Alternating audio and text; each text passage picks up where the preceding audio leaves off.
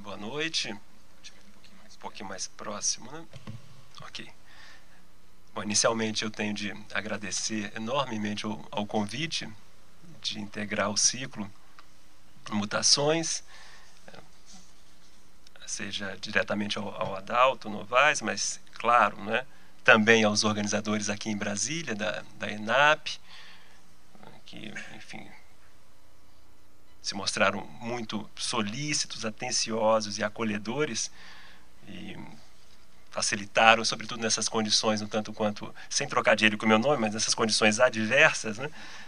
facilitaram a, a, a, chegada aqui em Brasília, enfim, ofereceram todas as condições para que o, a, a, a, conferência, quer dizer, conferência é um, é um termo tanto quanto pomposo, a conversa que eu quero ter com vocês hoje pudesse acontecer, então agradeço vivamente a, a todos vocês. E como o, o Ricardo falou, não é, o, o tema que eu escolhi é a antipolítica. É o nome que eu dei para essa apresentação, é as formas da antipolítica.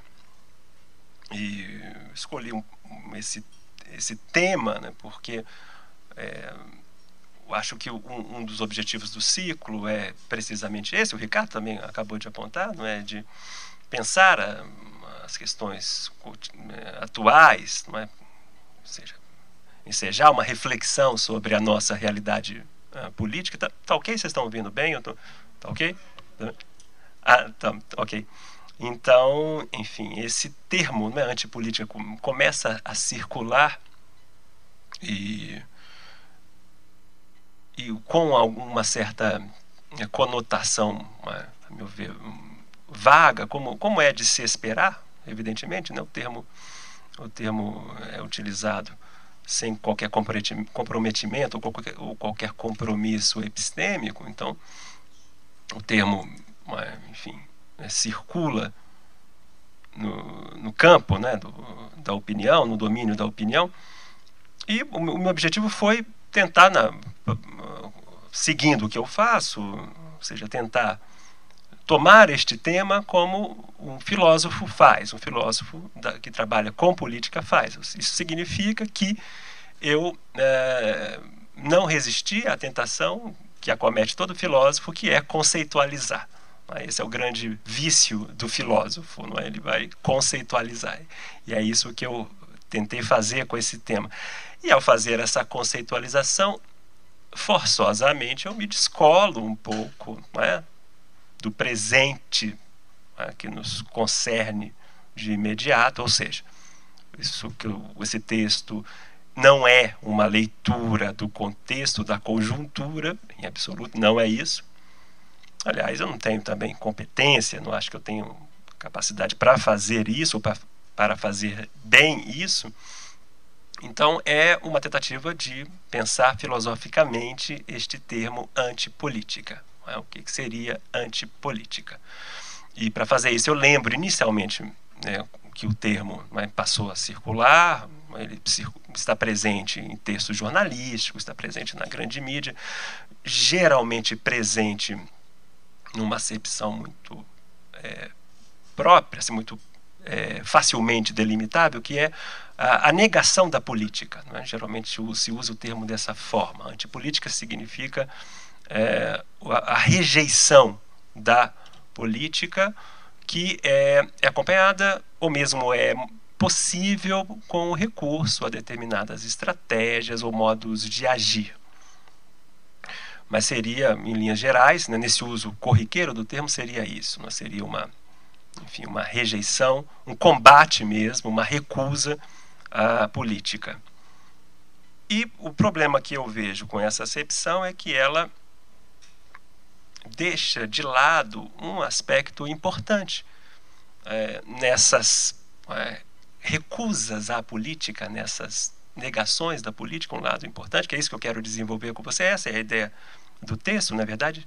O lado importante é que a, recusa à política, a negação, a rejeição, é, na verdade, uma das possibilidades da política. É? Então, para apresentar já de, imediato, de cara, não é a, a, ideia do texto que eu quero apresentar, é, é, se trata então de que a, a antipolítica não seria, a meu ver, o outro da política, o seu totalmente outro, o seu radicalmente outro. Tenho a impressão de que o totalmente outro da política se configura somente no sistema totalitário. Né? Ali você tem a negação completa, você tem ali a despolitização completa no sistema totalitário mas não na antipolítica. Nisso que eu estou aqui tentando pensar, entender como antipolítica. A antipolítica seria uma espécie de relativamente outro. Então, a primeira oposição que eu gostaria de fazer é essa. Né? De um lado, totalmente outro da política, que é o, sistema totalitário, e de outro, o relativamente outro da política, que seria a antipolítica. E esse relativamente outro da política se insere nas relações de poder esse relativamente outro, está inscrito nas relações de poder. Por conseguinte, a antipolítica é parte da experiência política, está no espectro da política. Então, essa é a tese, é, digamos, de fundo do texto que eu gostaria de desenvolver com vocês. Eu inicio o texto com uma referência a a uma figura da história romana, uma figura bastante conhecida, que é Coriolano.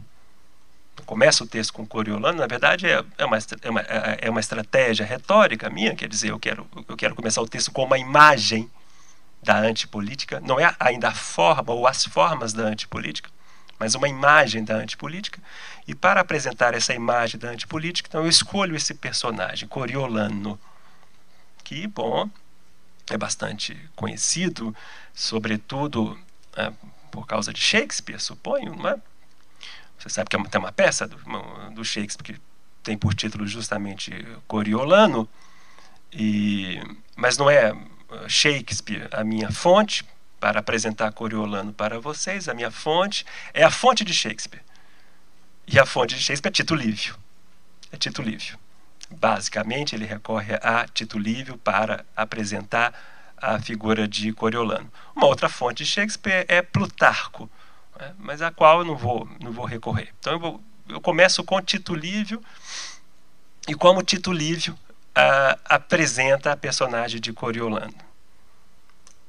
Eu vou ler só alguns trechos, é? depois eu falo mais livremente. Mas o Coriolano aparece no texto de Tito Livio logo no início, é? porque a história do Coriolano é, se passa não é? No começo da, da República Romana. Então ele aparece logo no começo e ele é descrito por Lívio como um nobre romano que pertencia, diz Lívio, pertencia aos jovens da primeira linha. Jovens da primeira linha, quer dizer, os patrícios romanos, a aristocracia romana, a elite é, romana. Esse jovem que ambicionava a glória no campo de batalha e assim adquirirá, adquirirá seu cognome. É? O nome Coriolano é um, é um cognome, né? o nome do Coriolano na verdade é Caio Márcio, Caius Márcios, é por causa do seu né, desempenho heróico na guerra dos romanos contra os volscos, que ele ganha esse, esse apelido mas de, de Coriolano, é, porque em uma das batalhas decisivas da vitória dos romanos sobre os volscos, em que ele desempenhou um papel-chave, é, essa batalha se deu em torno da cidade de Coriolos, né, e ele conquista a cidade de Coriolos, daí então Coriolano, então Coriolano é seu apelido, então, é esse jovem, nutrido pelo mais antigo orgulho aristocrático romano, esse jovem tem uma profunda aversão pela plebe. Ele tem uma aversão, tem um ódio pela plebe romana. E, bom, é, é esse ódio pela plebe, ele vai encontrar uma ocasião propícia para a sua manifestação em um momento crítico. Esse momento crítico se dá. Tito Livio dá a data, quer dizer, é possível recompor a data a partir de Tito Livio, se dá em 492 a.C., quando a cidade de Roma passa por uma carestia, por uma escassez de trigo. E o trigo, vocês sabem, né? o trigo era a base da alimentação, na, não só em Roma, não é a base da alimentação na antiguidade. E. pois é, pois é. Então, em Roma, em 492, faltava trigo. E nessa situação crítica, tá? em, que se, em que a cidade, que tinha acabado de terminar um ciclo de guerra com os, os povos vizinhos, dentre eles os Volscos, aqui, aqui já fiz referência agora há pouco, a cidade né, ainda fragilizada pelas campanhas militares, das quais ela saiu vitoriosa, mas ainda fragilizada pelas campanhas, ela vai conhecer esse momento extremamente delicado, com a falta, com a carestia do alimento. E é aí então que o Coriolano vai encontrar uma bela oportunidade. Mais especificamente, Coriolano vai propor ao Senado romano que o trigo fosse comprado das cidades vizinhas, que ainda o produziam, comprado das cidades vizinhas e distribuído para a plebe. À primeira vista, é um gesto né, generoso de Coriolano. Mas não é nada disso, evidentemente. O que ele quer fazer é chantagear a plebe. A plebe que está passando fome deve trocar nada mais, nada menos do que a recém-conquista do tribunato da plebe, que é uma instituição política que foi instituída, então que foi é, implementada no ano anterior, atendendo a um desejo da plebe de participação na vida pública. É? é essa instituição que o Coriolano quer destruir. Então veja bem o que, que o Coriolano está fazendo. Não é? A plebe que está morta de fome, deve abrir mão dos únicos representantes que ela tinha, os tribunos da plebe, os únicos representantes que ela tinha, recém-instituídos, na vida, os únicos representantes que ela tinha na vida política, em troca do trigo.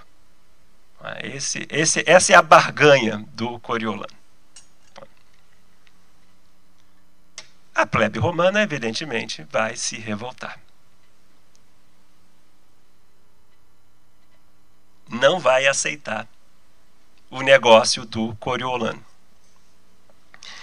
O resultado é que a plebe vai vencer nesse confronto.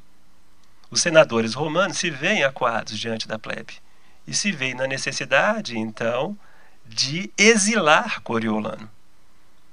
Então, os planos do Coriolano vão por água abaixo, ele vai ter de deixar Roma a pedido da plebe. E, o Senado, e a plebe é, é, tem a força suficiente para fazer com que o Senado distribua o trigo.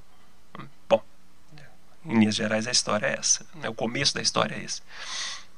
Mas exilado, o Coriolano exilado, o que ele vai fazer é mudar de lado.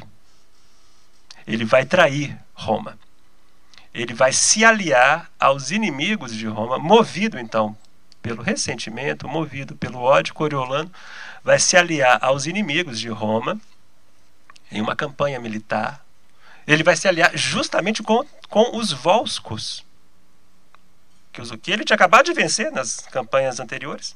Ele se alia aos Volscos e inicia uma sequência de batalhas das quais ele sai vitorioso a ponto de Coriolano chegar às portas de Roma com o seu exército, quer dizer, com o exército dos Volscos, né? que, ele, que ele lidera, que ele comanda. Então ele se torna, Coriolano se torna movido pela raiva, pelo orgulho ferido, pelo ressentimento. Coriolano se torna no maior inimigo de Roma. Ele é uma ameaça a Roma. Ele assenta o seu exército na, a sete quilômetros da cidade, também livre quem o diz, a sete quilômetros da cidade, está prestes a tomar a cidade de Roma. Então, não apenas os territórios que Roma havia conquistado são perdidos, mas a própria cidade de Roma está sob ameaça. Então, Coriolano é um vira-casaca. É? Ele é um traidor. Mas é um traidor altamente competente. Militarmente, ele é muito competente. É um, ele é um soldado, ele é um grande soldado. É? Então, esse é o problema. Roma, então, sitiada agora por um dos seus. O que Roma vai fazer, evidentemente, é mandar as embaixadas. Né? Vai mandar os embaixadores negociar com Coriolano para, para demovê-lo dos seus planos, dos seus objetivos. E manda inicialmente né, a primeira missão, que não tem qualquer resultado. Coriolano é implacável, é inamovível, é irredutível, por demais orgulhoso, ele expulsa os embaixadores romanos. Na sequência, a, a, a política não tendo sido eficaz, Roma manda os sacerdotes. Roma apela para a religião. Apela para a piedade, para tentar demover Coriolano. igualmente sem sucesso.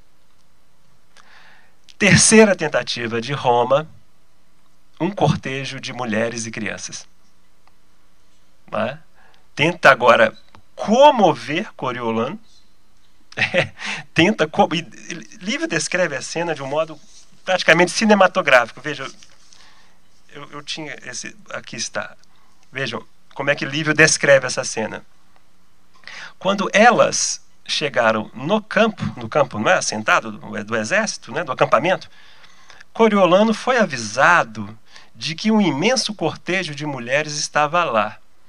Insensível à autoridade do Estado, na pessoa de seus representantes, né, a majestade, tangível e moral ao mesmo tempo dos sacerdotes, também sensível a ela, que é vinculada a seu ofício sagrado, ele igualmente, Coriolano, igualmente, ele não foi movido pelas lágrimas das mulheres. Não foi movido pelas lágrimas das mulheres. Um de seus amigos, no entanto, reconheceu na multidão, pela violência de seu lamento, Vetúria, que era a mãe dele. Vetúria, de pé, entre sua nora, quer dizer, a esposa do Coriolano, e seus netos, os filhos de Coriolano. E disse-lhe, o amigo disse para Coriolano: Se meus olhos não me enganam, tua mãe está aí, com tua mulher e teus filhos. Incapaz, ainda estou citando o Tito Livio, é a descrição de Lívio.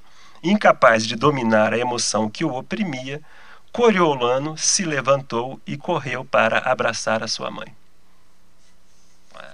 a, a essa emoção ele não pôde resistir. No entanto, Vetúria, a mãe de Coriolano, era dura. E já vai logo ralhar com, com Coriolano. Né? Colérica, Vetúria, a mãe, diz que reprovava a conduta anticívica de Coriolano, queixando-se de que jamais imaginaria que na velhice ela seria envergonhada pelo filho traidor da pátria. Essas palavras produzem um efeito imediato sobre o Coriolano, que prontamente irá levantar seu acampamento e retirar-se para longe da cidade. Segundo Tito Lívio, seu destino é incerto. Alguns dizem que morreu assassinado ao retornar à cidade dos Volscos. Outros dizem que morreu idoso lamentando-se no exílio.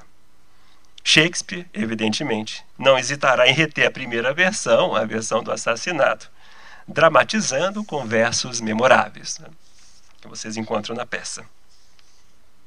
A razão pela qual iniciamos com Coriolano pode ser expressa sucintamente né, da, da seguinte maneira: ele é um herói antipolítico ou, como preferem alguns, podemos nele encontrar uma subjetividade antipolítica, evidenciada pelo próprio fracasso de seu heroísmo.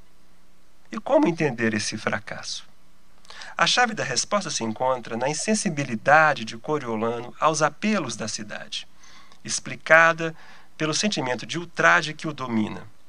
Afinal de contas, a cidade lhe destituiu a glória ao aplicar-lhe a pena do exílio e o ressentimento que daí resulta constitui a verdadeira razão para aquilo que ele faz. Este herói, portanto, fracassa porque é rejeitado pela cidade. Mas no momento em que poderia ter sua glória recuperada, com a cidade a seus pés, ele novamente a rejeita, rejeita a cidade. E sem a cidade, a sua glória é impossível.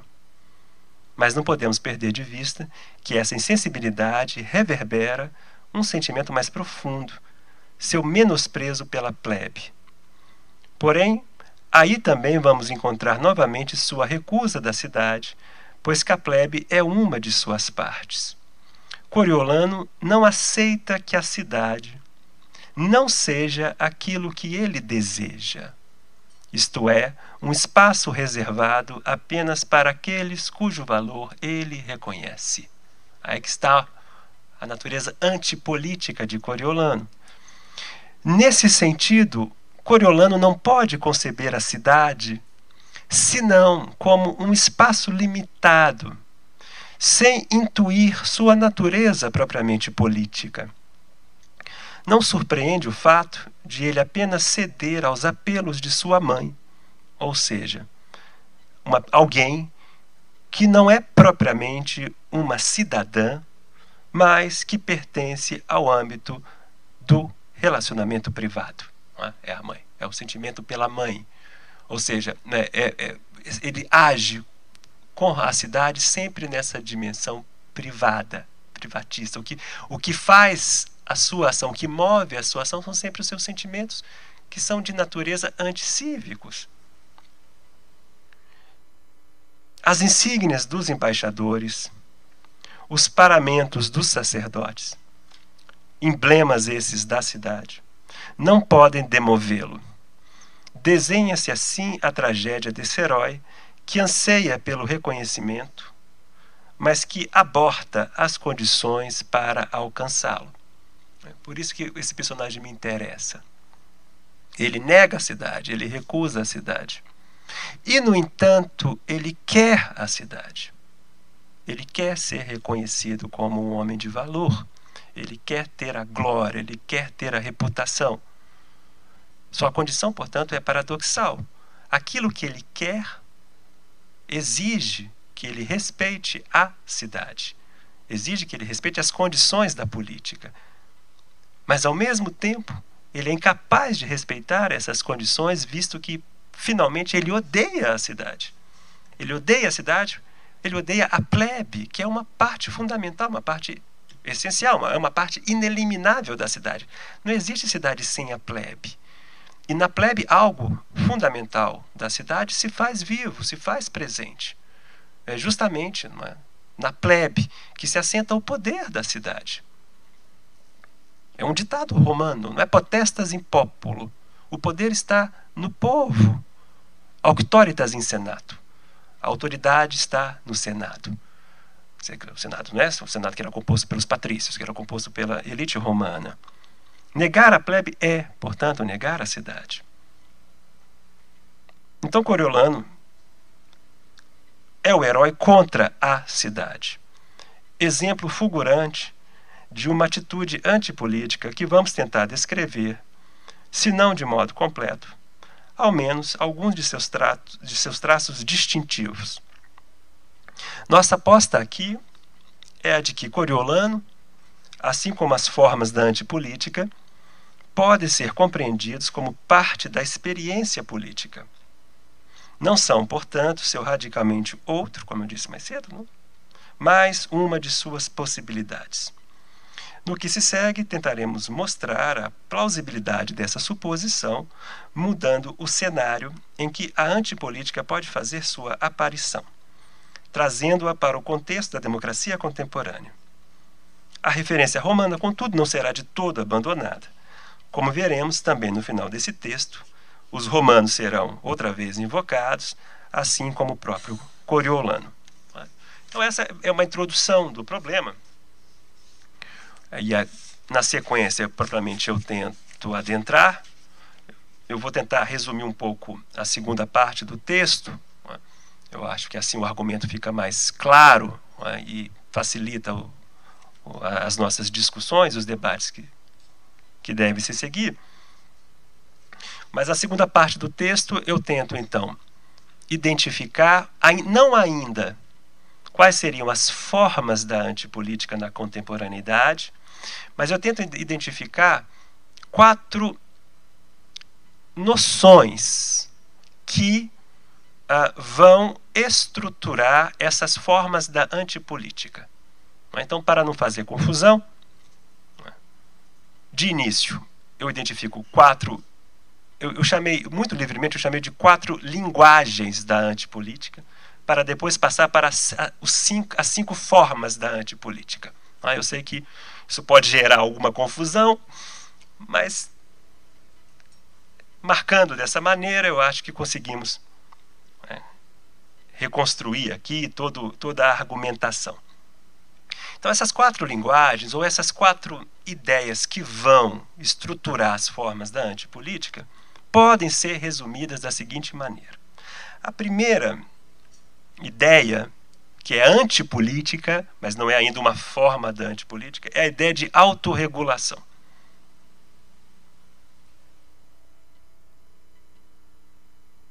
A autorregulação, né, que é uma forma de negação da necessidade da política. Tá? Eu acho que a ideia é familiar a vocês, não é? Vou ler um trecho aqui do que eu escrevi e acredito que vocês vão, é? Enfim, sentir a familiaridade. Não é? Acho que vocês conseguiram adivinhar o que eu tenho em mente. Na época moderna, a ideia de uma ordem autorreguladora encontrou sua incorporação paradigmática na sugestiva metáfora do mercado a mão invisível.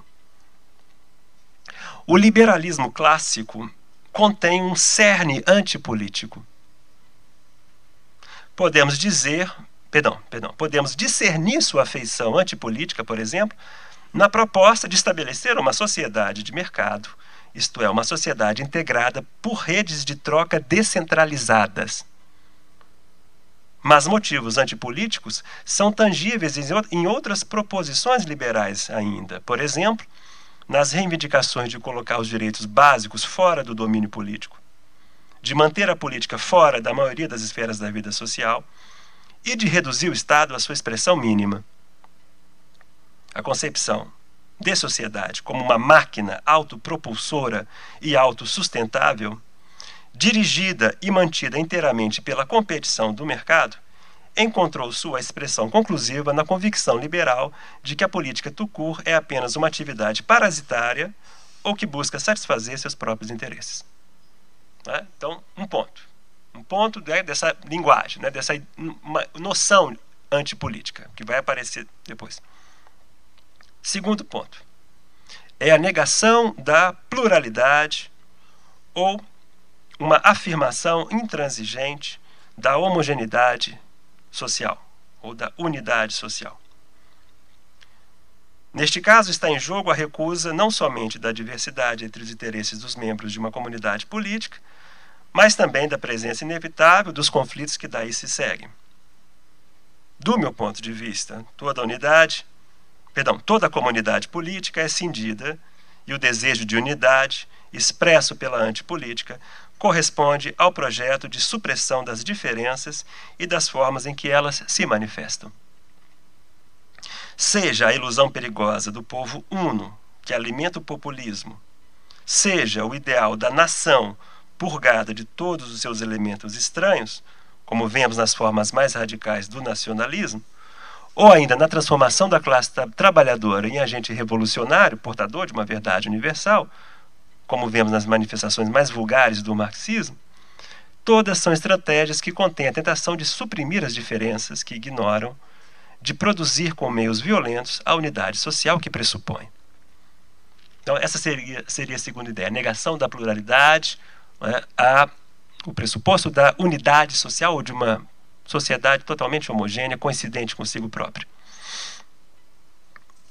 A terceira ideia é o determinismo, a negação da contingência. A negação de que né, um elemento essencial da política é a indeterminação. Poderíamos chamar também essa, essa ideia de um necessitarismo, que nega, portanto, esse elemento imponderável, indeterminado, como eu disse agora há pouco, e mesmo espontâneo da vida política. Então, seria, essa seria a terceira ideia. E a quarta, agora uma, uma ideia mais, enfim, menos elaborada, a ideia de, de um horizontalismo completo, que seria a negação de toda autoridade ou de todas as relações de poder. É? Seria, esse seria, essa seria a quarta ideia.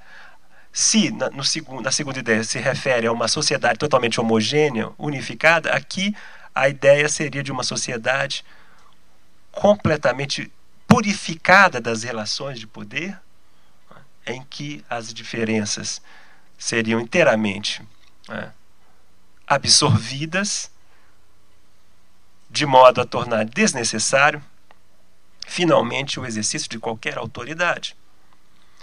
Essa quarta ideia poderia também ser chamada de uma espécie de crença subjetivista da autorregulação. É uma, é uma espécie de derivação da própria ideia de autorregulação. Então, essas quatro ideias são importantes para mim, como eu disse mais cedo, para pensar finalmente essas formas da antipolítica. E eu identifiquei cinco formas da antipolítica, e passo a elas agora. E é claro que essas cinco formas da antipolítica é, estão longe de esgotar é, enfim, as suas possibilidades. Esse texto ele, ele reivindica o status de ensaio, reivindica a sua incompletude, consequentemente, não, é, tem a pretensão não é, enfim, de exaurir é, esse fenômeno que estou chamando de antipolítica, em absoluto, não é isso. Consequentemente, não é, né, essas definições são são sujeitas à, flutuação e, e, e, na verdade, essas cinco formas, elas se comunicam. Né? Acho que ela, há, uma, há passagens de uma para a outra. Mas como quer que seja, que fique claro esse caráter provisório dessas definições. As definições dessas cinco formas da antipolítica. A primeira dessa forma da antipolítica eu chamei de derrisão. Derrisão. Em suma, a derrisão é uma espécie de desqualificação geral da política. A sua transformação em objeto de detração e de escárnio. Seria a derrisão da política. Valendo lembrar que essas formas, eu vou voltar a isso mais adiante, mas valendo lembrar que essas formas da antipolítica são, sobretudo, modos de agir, são, são, são sobretudo, atitudes políticas. É? São atitudes políticas. E, como eu também vou dizer mais adiante, mas para fins de, de clareza eu, eu já adianto, essas atitudes elas cristalizam aquelas ideias, aquelas quatro outras ideias das quais eu falava agora há pouco. Então a derrisão é isso, não é uma, uma espécie de atitude, é uma forma da antipolítica e que trata a política como objeto de escárnio, a desqualifica em geral. É algo, algo intuitivo, não é algo que nós facilmente constatamos na nossa experiência cotidiana. Porque é, essa forma de desqualificação da política, a derrisão, ela, ela comporta nuances. Por exemplo, ceticismo político, um ceticismo político radical. E mesmo um cinismo político. O cinismo, né, que, tomando o termo cinismo, evidentemente, numa acepção não filosófica, tomando o termo, o termo cinismo numa acepção é, contemporânea. Porque, embora, embora o cinismo, se pensarmos agora o cinismo na sua origem, né, o cinismo como, como escola grega, né, como uma, uma, um modo de vida filosófico grego, é daí que se origina o cinismo, né? basta lembrar do, do, seu mais conhecido uh, filósofo, não é? que é o, o Diógenes, acho que todos conhecem não é? essa, essa personagem, é? que vivia pelas ruas de, de Atenas, né, o, o filósofo que recusa a sua inserção na sociedade, que recusa os padrões de conduta convencionais, né, o Diógenes vive, ele encarna na sua existência a contestação, ele encarna na sua existência o espírito crítico. E, e portanto, o Diógenes é uma espécie de, como o filósofo cínico geral, é uma espécie de, de verdade encarnada, de verdade filosófica, não é uma verdade doutrinal, mas a verdade como modo de vida, uma verdade encarnada. Há algo aí na atitude do Diógenes, nesse cinismo do Diógenes que se faz presente mesmo na concepção comum do cinismo, que é, o, que, é a que eu estou utilizando. Tem, tem algo de, né, que se continua na concepção comum do cinismo. Né? E esse algo é precisamente essa atitude derrisória. Né? O, o, Diógenes é esta figura que, uh, que zomba, que se utiliza da zombaria ele não tem, como, como dizemos muito livremente, né, ele não tem papas na língua, ele fala livremente. Né, sabe, os gregos tinham uma palavra, eles tinham uma palavra para isso, né, chamado de atiroglossia. Em grego, traduzindo isso muito livremente, seria uma ausência de porta quando se fala. Né? A porta é a, são os dentes, né? A tiroglossia. Né? Ele, fa, ele fala livremente. Fala, ele chamava também disso de parresia. Fala livremente. Então Diógenes é isso, ele fala livremente, ele fala o que ele acha que é verdadeiro. Então ele não hesita diante de alguém de poder, e Plutarco, Diógenes, Laércio, sobretudo, nos dá, nos dá inúmeros exemplos em que Diógenes está diante de um homem do poder e ele fala o que ele pensa. Ele diz que você, você é um frouxo, você é um covarde, você né? Ele não teme, tem um destemor aí. Mas essa atitude do Diógenes não é só corajosa, essa atitude do Diógenes também ela é zombeteira. E é isso que eu estou retendo. A ideia da zombaria. É isso que passa, eu acho, né? que permite dar uma continuidade entre esse cinismo clássico, antigo, e um cinismo contemporâneo. Então, essa seria a primeira atitude a primeira forma da antipolítica, uma zombaria da política que a desqualifica como tal, né, que enfim, rebaixa a política, que retira da política todo e qualquer valor. Né. Enfim, essa seria a primeira forma.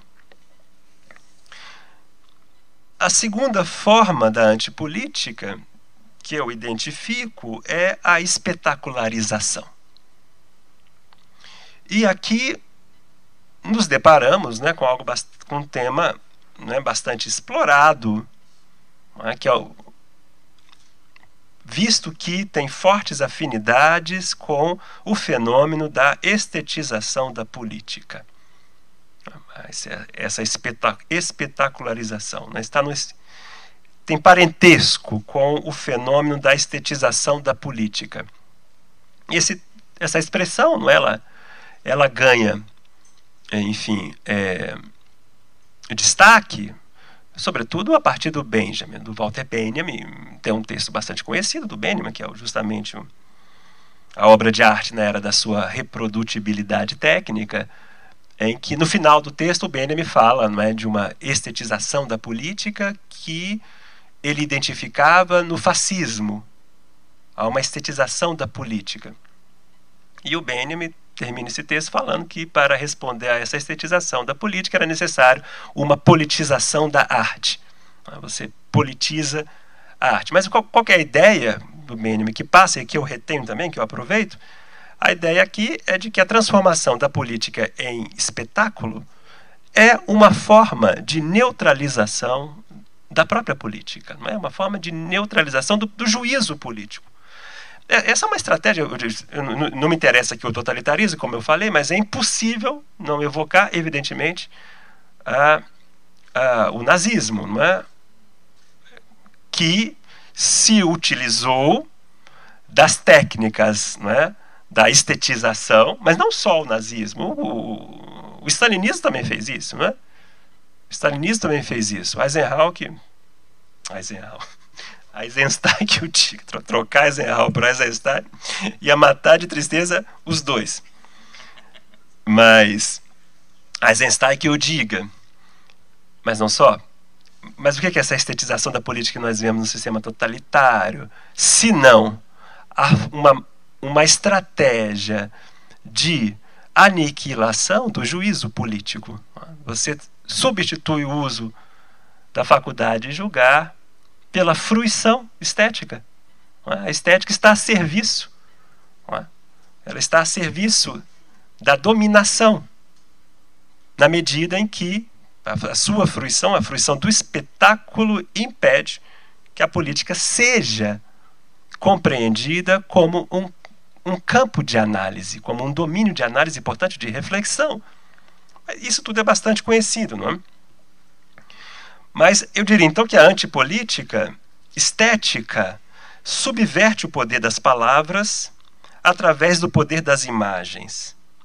Ela degrada a deliberação política e a tomada de decisão a meros atos de performance de bastidores. E como contramovimento, impele formas de ação teatral para o centro do palco político. Com a antipolítica estética, a esfera pública sofre a intrusão e a ocupação da lógica do teatro e do drama, do esporte, do entretenimento, do design, da propaganda, da, da belas artes, da televisão, da confissão religiosa, da psicoterapia e da intimidade. Com a antipolítica estética, a fachada prevalece sobre a face, a beleza sobre a verdade, o ato simbólico sobre a comunicação verbal, o truque mágico sobre a medida real, o virtual sobre o real, o ritual reconfortante sobre a perturbadora experiência de aprender, o personagem e a exibição da virtude sobre os programas, o roteiro de filme sobre o discurso escrito, o dublê sobre o legislador, os símbolos da vida familiar sobre as insígnias da vida pública, os expressivos códigos das relações íntimas sobre os códigos morais da esfera pública, a expressão crível das, emo das emoções sobre o alinhamento plausível dos argumentos, a excitação com o extraordinário sobre o cinza da vida cotidiana. Então, então todos esses elementos da, da espetacularização que conhecemos nos últimos anos Além disso, poderíamos ainda acrescentar, não é, que mais recentemente, no lugar do belo e do sedutor, surgem o vulgar e o grotesco. É uma forma de espetacularização, não? É, porque aí essa estetização tem de ser nuançada, não é? tem, de se, tem de se tomar a estetização no seu sentido radical de esteses, não é? da sensação, não, e não rapidamente identificar a estetização com a beleza, não é? com a produção da beleza. O estético não é o belo. O belo é da ordem do estético, mas o estético não é o belo. Então, o grotesco também, o vulgar, como nós vemos a profusão hoje em dia, não é? Na esfera pública, também integram essa forma de antipolítica que é a espetacularização. Terceira forma de antipolítica a moralização.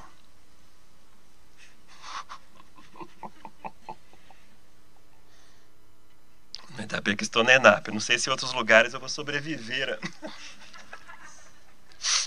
Mas então, a moralização.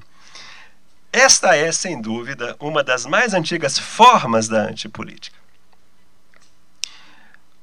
O fenômeno da moralização, como atitude antipolítica, produz uma condenação da política em termos morais.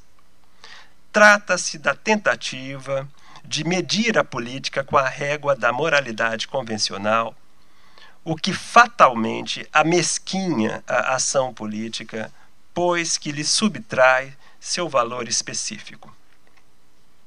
Poucos pensadores compreenderam o problema de forma tão clara quanto Maquiavel. E poucos pensadores foram tão vilipendiados por esse mesmo motivo. Mas Maquiavel nos dá uma lição preciosa. Como ele está ciente de que a ação política se desenrola no domínio do imprevisível e de que o resultado da ação será determinante para a sua apreciação, ele sabe que a atitude moralizante trai o sentido autêntico da política. Ao pretender subordinar a ação a princípios determinados de antemão, a moralização impede que se veja sua grandeza, perdão, impede que se veja que sua grandeza se encontra no risco que a ação assume quando se efetiva no espaço da mais completa indeterminação, que é o espaço da ação política. Como dizia Hannah Arendt, uma das características fundamentais da ação é sua imprevisibilidade. Por conseguinte, somente depois de realizada será possível decidir se o curso adotado foi ou não correto. Mas deixaríamos escapar a verdadeira natureza do moralismo se nos detivéssemos, se nos detivéssemos nessas considerações. É preciso ainda lembrar que o que o moralismo realmente é. Ele é uma espécie de chantagem.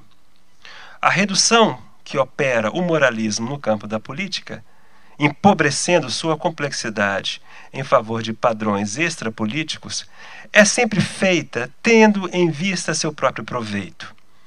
Transplantando, transplantando arbitrariamente a ação política para o campo da moralidade, cabe ao moralista ditar suas regras e determinar quem pode ou não exercer o poder e por meio de, seus modus de seu modus operandi, se revela com nitidez sua pretensão política. Por isso, o fenômeno da moralização encarna de maneira exemplar as táticas da antipolítica. Trata-se de fazer a detração da política na forma da condenação de seus agentes, para abrir caminho para aqueles que se reconhecem como os únicos porta-vozes da verdade. Ainda no terreno da moralização se encontram as tão frequentes acusações de corrupção.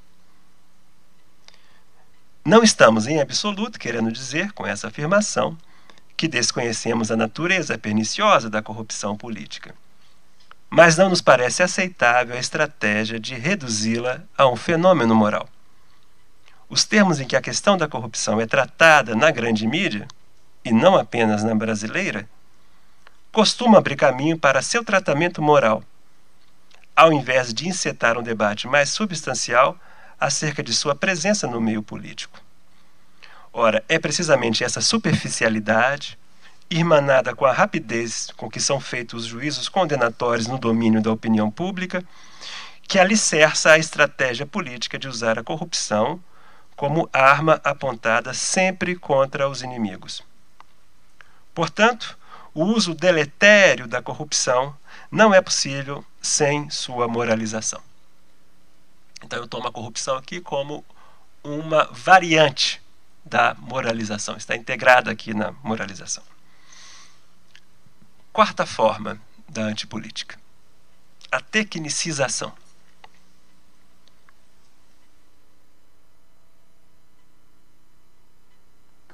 desde o começo da modernidade, ou seja, a partir de meados do século XVI, quando se forma o Estado moderno, a política comportará um processo de tecnicização. Sem o desenvolvimento de um aparato burocrático, não seria viável a conclusão das tarefas administrativas que o Estado assume como sendo a essência do governo. Quer dizer, é evidente que o Estado moderno requer uma tecnicização, não não é possível a constituição do Estado moderno sem a tecnicização, e isso implica também, evidentemente, o desenvolvimento de certos saberes, de certos conhecimentos que viabilizam o exercício do poder governamental.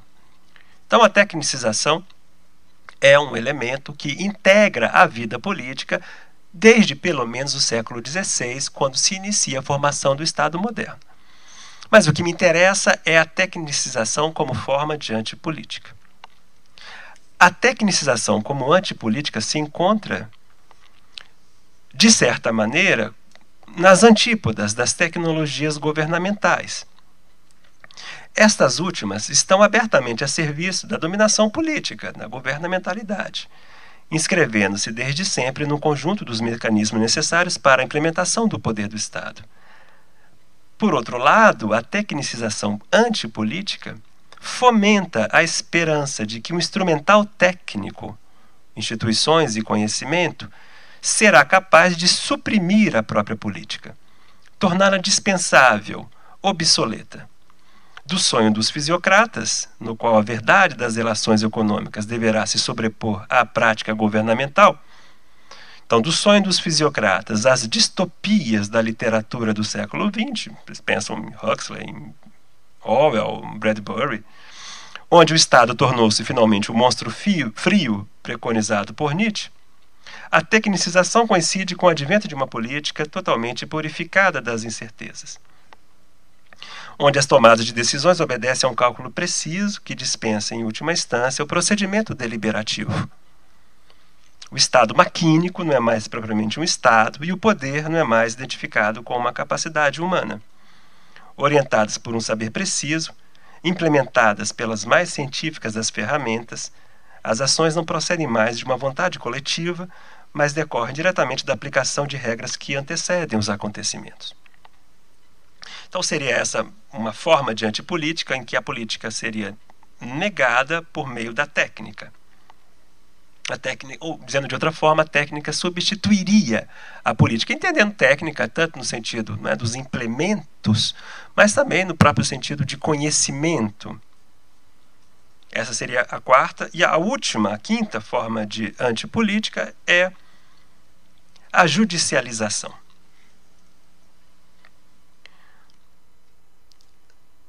Sem dúvida, a judicialização é um dos fenômenos políticos mais amplamente estudados nas últimas décadas. Em linhas gerais, trata-se da ampliação da atuação política do poder judiciário, não necessariamente sob a forma de um ativismo jurídico, mas pela forte tendência das democracias liberais, sobretudo a partir da Segunda Guerra Mundial, a transferir para o poder judiciário as funções que o governo do Estado não é capaz de cumprir de maneira adequada, ou em transformá-lo em um novo campo para a resolução dos conflitos políticos. Por um lado, os cidadãos esperam do judiciário aquilo que não conseguiram por meio das eleições, sendo que tal judicialização se inscreve no quadro de um declínio da reatividade dos governos face às demandas dos cidadãos Tá? Essa seria uma das origens da transformação do juiz em protagonista da questão social. Por outro lado, são os próprios atores políticos que deliberadamente estendem ao judiciário o campo em que travam seus combates. Então, eu estou aqui pegando dois aspectos da, judicialização. Eu não, estou, eu não, estou, entrando aqui na questão da politização do judiciário. Né? Não é esse o, ponto que me interessa. Não é essa a discussão. Então, por isso que eu passa ao largo do problema do ativismo jurídico. Né? Não, não é isso. Estou pegando a judicialização como um fenômeno de entrada né, é, da, do judiciário na política, mas uma entrada que é, é viabilizada, mais uma entrada que é possibilitada, seja pelos próprios cidadãos, é? seja pelos próprios atores políticos. É? Então é esse, é esse o ponto que me interessa aqui. Então, levando em conta esses, esses dois aspectos da judicialização, quer dizer, essa transferência do poder político para o judiciário, essa transferência do poder, não o judiciário entrando diretamente como agente político, é um, é um fenômeno correlato, mas não é a mesma coisa. Então não seria difícil encontrar outros eixos desse fenômeno da judicialização. Mas, como não é nosso objetivo examiná-lo detalhadamente, mas apenas assinalar sua presença no conjunto de nossas experiências políticas contemporâneas, gostaríamos de chamar a atenção para o fato salientado não é, nas duas origens, quer dizer, os próprios cidadãos de um lado e de outro lado os próprios atores políticos, nas duas origens indicadas acima para o fenômeno, de que estamos diante de um acontecimento de natureza eminentemente política e somente nessa medida ele pode ser entendido como uma das manifestações da antipolítica. Para compreender esse ponto, é necessário colocar em destaque uma peculiaridade desse fenômeno. Ele parece conter fortes doses da moralização e da tecnicização. No que concerne à primeira, é difícil ignorar a qualificação moral da figura do juiz. Afinal de contas, a ideia de justo comporta duas dimensões fortemente entrelaçadas. De uma parte está a virtude da justiça, que possui raízes muito profundas em nossa civilização. De outra parte está a ideia do direito, que ganha enorme potência política a partir do aparecimento do individualismo moderno. Assim, o judiciário ao instituir o justo, não está somente assegurando direitos, mas restituindo uma ideia de justiça que parece ser desfigurada pelo comportamento dos agentes políticos. Como veremos logo em seguida, esse imaginário da justiça é um poderoso elemento antipolítico. No que diz respeito à tecnicização, é importante lembrar que ela se acentua na atividade judiciária exatamente a partir do momento em que o Estado conhece o processo de burocratização. Bom, é, eu, detalho um pouco isso, mas eu acho que o mais importante é, é, é fechar, é concluir, uma vez apresentadas essas né, cinco formas de antipolítica, é, eu, eu, eu parto para a conclusão dizendo que, em todas elas, a negação da política ocorre por referência a elementos estranhos à política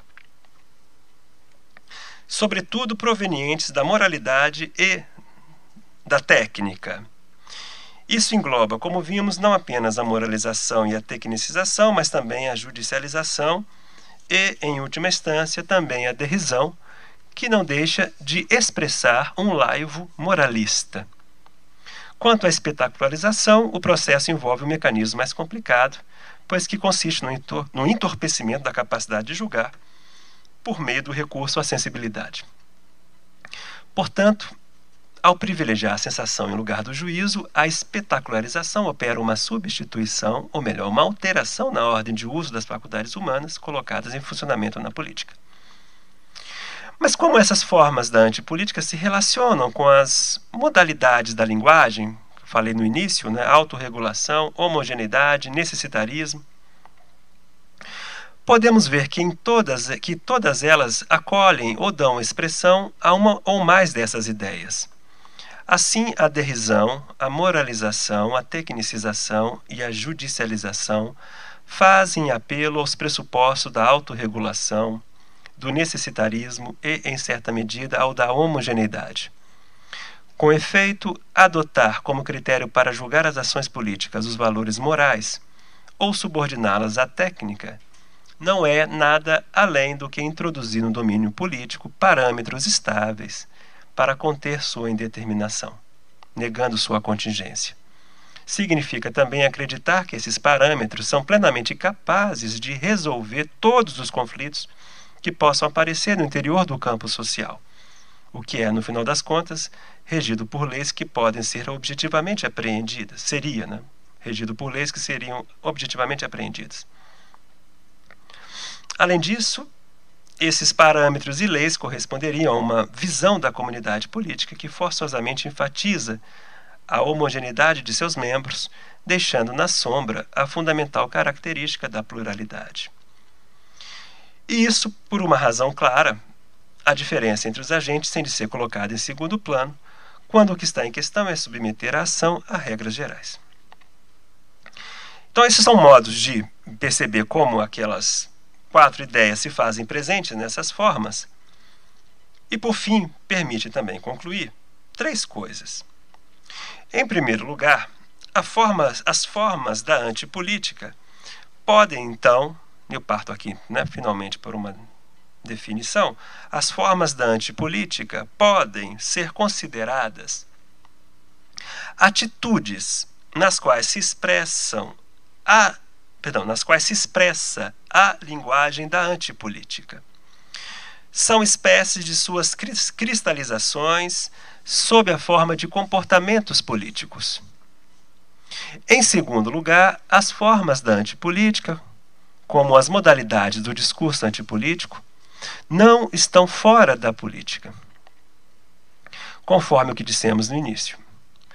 Isso significa que sua tentativa de destituição do político é politicamente orientada.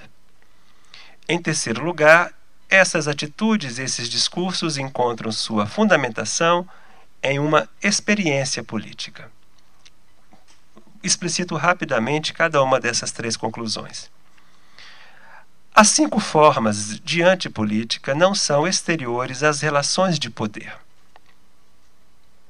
Ao colocar em xeque os aspectos estruturantes da vida política, determinação, contingência, pluralidade, abrem passagem para a forma mais obscura de dominação política, a saber, aquela que nega a sua própria natureza. A forma mais violenta de dominação é precisamente aquela que recusa sua origem política, isto é, aquela que vai firmar suas bases em um alicerce puramente ideológico, pelo que se deve entender a rejeição dos atributos do Estado acima, de estados acima, quer dizer, da liberdade, etc., da contingência, da indeterminação. O que queremos enfatizar é que a atitude antipolítica, encontrando sua origem no interior da vida política, não significa uma autêntica ruptura com suas estruturas. Ela, finalmente, visa apenas a modificação nas relações de poder. Mais uma vez, nos deparamos aqui com o personagem de Coriolano. Sua recusa da cidade como lugar da pluralidade é perfeitamente compatível com um projeto de dominação. É verdade que Coriolano não é um candidato a déspota, mas a lógica que rege seu comportamento não é de modo algum alheia a essa forma arbitrária de exercício do poder correlata ao empobrecimento da vida política. E para voltarmos à nossa época, podemos inferir que o resultado das atitudes antipolíticas é exatamente o amesquinhamento do espaço público que abre as portas para o autoritarismo. Ainda é preciso referir-se a uma experiência que está na base das formas da antipolítica. E para delimitá-la, é importante lembrar né, de algo que se explicita nas sociedades democráticas o que eu quero dizer nessa parte final né, é que a antipolítica, eu, eu cito, eu me sirvo muito aqui de um trabalho do, do Pierre Rosan Vallon, um livro dele que se chama Contra a Democracia, em que ele demonstra que hum, na democracia forçosamente surge um, um contrapoder, eu me sirvo dessa ideia do Rosan Vallon, para me referir a essa experiência que está na base da antipolítica. E essa experiência é que precisa que essa experiência que se evidencia, que se torna clara e nítida em um regime democrático, é de que a política forçosamente produz insatisfação, produz ressentimento, produz frustração. A política é feita ah, por nós, quer dizer, os agentes humanos se encontram, se deparam na ação política com suas limitações. Então, a minha sugestão, fechando esse texto é de que a antipolítica, esta recusa da política, ela aponta também os próprios limites, as próprias limitações da política. Ela pertence plenamente, assim, ao campo da política.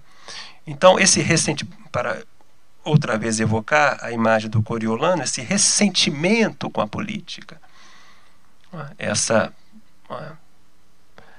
esse deparar-se com a impossibilidade né, da resolução dos conflitos e das diferenças é inerente à política. E é isso, é essa experiência, dessa frustração, diríamos assim, que está na base da antipolítica, que vai, que, né, que, que veicula aquelas ideias e que ganha, que se cristaliza naquelas formas. Portanto, a antipolítica não é estranha à política.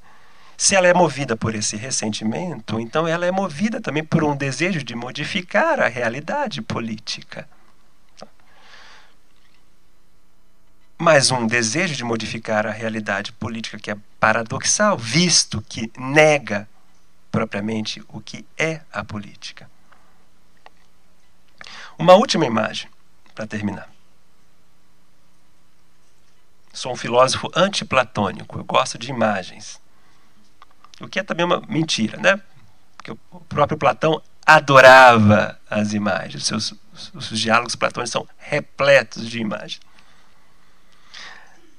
Para terminar, eu queria lembrar uma passagem da, das Metamorfoses de Ovídio. No livro 1, Ovídio conta o conhecido mito de Apolo e a ninfa Daphne. Tá? Que é o grande, é o primeiro amor do Deus.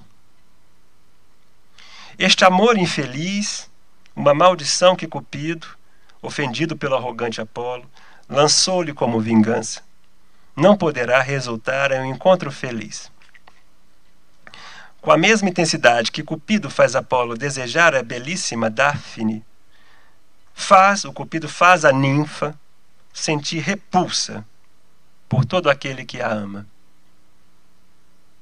Movido pela irresistível paixão, o Deus parte ao encalço da ninfa, que foge com todas as forças que possui. No entanto, o Deus é mais veloz. Ele vai alcançar a ninfa. E quando está prestes a tomá-la, em uma corrida delirante no bosque, ela sofre uma metamorfose, que o vídeo descreve da seguinte maneira: O perseguidor, Apolo, levado pelas asas do amor, é mais rápido recusa o cansaço. Está já sobre a fugitiva. Aspira-lhe o cabelo caído pelas costas. Consumidas as forças, a ninfa empalidece. Vencida pela canseira, de tão veloz fuga, olhando as águas do pneu, ela grita: Pai, socorro! Que ela, ela é filha, não é? Do deus do rio. É uma ninfa, uma, uma divindade do bosque, das águas. Ela grita, a ninfa grita: Pai, socorro. Se é que vós, os rios, tendes algum poder divino, destrói e transforma esta aparência pela qual agradei tanto. Mal havia acabado a prece, invade-lhe os membros pesado torpor. Seu elegante seio é envolvido numa fina casca. Cresce-lhe a ramagem no lugar dos cabelos, e os ramos no lugar dos braços. O pé, tão veloz ainda agora, fica preso qual forte raiz. A sua cabeça é copa de árvore. Só o brilho nela se mantém. E Febo, Apolo, ainda a ama. Pousando-lhe no tronco a mão, sente ainda palpitar, o, sente ainda o palpitar do coração sob a nova casca e, abraçando os ramos no lugar dos membros, beija a madeira. Estaremos inclinados a ver em Apolo e Daphne a política e a antipolítica. Em certa medida, poderíamos fazer essa identificação. Mas eu gostaria de sugerir uma outra leitura. Valeria talvez demorar os olhos na cena em que, sendo transformada a ninfa em árvore, o Deus, quase a capturando, sente ainda seu coração bater.